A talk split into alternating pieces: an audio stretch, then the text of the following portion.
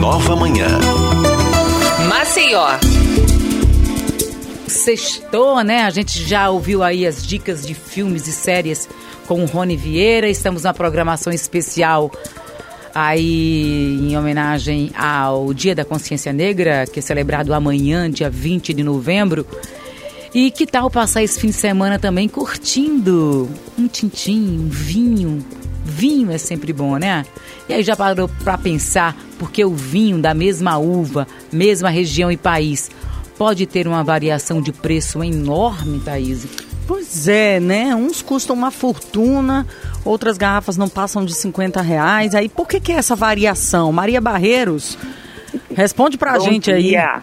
Nossa jornalista sommelier Maria Barreiros do Vinho com Maria, segue lá e fica por dentro do universo dos vinhos, né, Maria? Bom dia para você. Bom dia. Isso aí, bom dia, bom dia meninas. Pois é, uma dúvida que eu recebo bastante, não sei se vocês sabem, alguns vinhos, né, eles chegam a custar o preço de um carro, de um carro popular. E algumas pessoas realmente, até pra gente, né, que é especialista, que trabalha com isso, fica, meu Deus do céu, como é que pode, né, uma garrafa de vinho custar 20, 30 mil reais?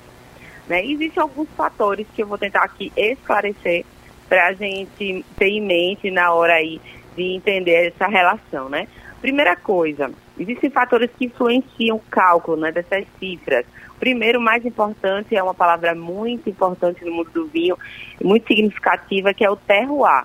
Né? Se fala terroir, isso escreve terroir, né? que é uma palavra para a relação entre o solo, o clima, a forma como é que a uva é produzida, né? Aí a, a escolha do enólogo. Então, isso daí é fundamental para a gente entender algumas coisas como o preço, né? Por exemplo, terroirs consagrados como Bordeaux, o, o terroir de Champagne, a Borgonha, todos esses que eu falei são na França, Moselle na Alemanha, Piemonte na Itália. Então, essas áreas, elas estão ali justamente no, no é o filé que a gente chama, o filé do, da, da produção mundial de vinho, porque ela, elas estão numa área muito favorável ao cultivo de uvas ali, né? Em relação a, ao clima, em relação à latitude, altitude.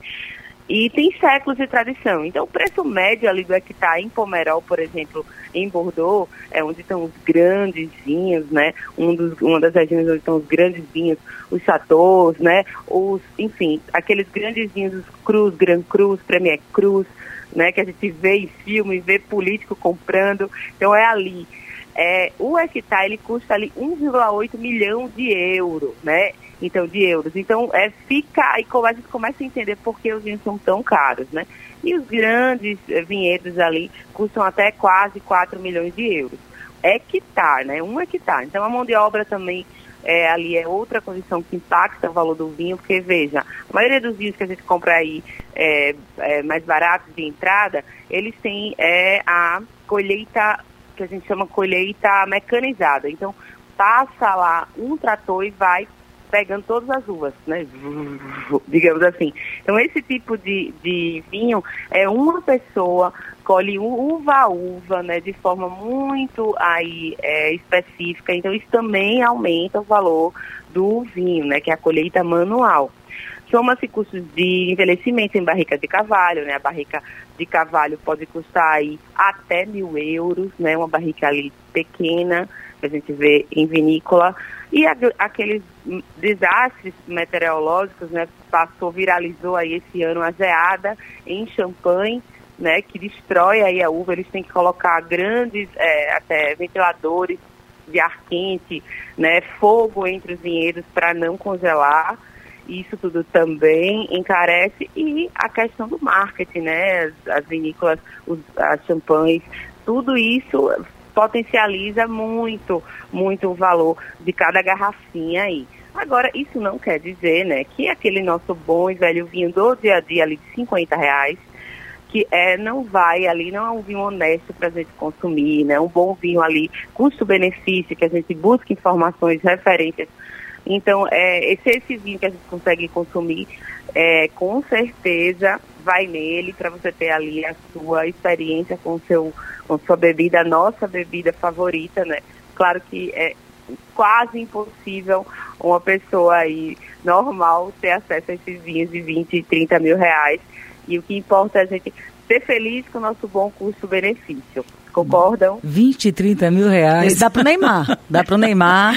Só dá pro Neymar e pros políticos. Né?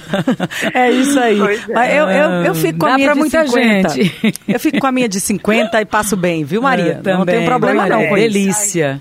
É. Isso aí. É como saber escolher, é né? Com as dicas da Maria, então, a gente escolhe, a gente vai no certinho ali, ó. Sem erros. Isso aí. Esse, É esse- isso aí. Essa é a dica. Valeu, Maria. Obrigada mais uma vez pela sua participação. Um ótimo fim de semana para você. Igualmente. Com bons vinhos, mesmo que sejam aqueles que não passam de 50 reais, mas bons vinhos.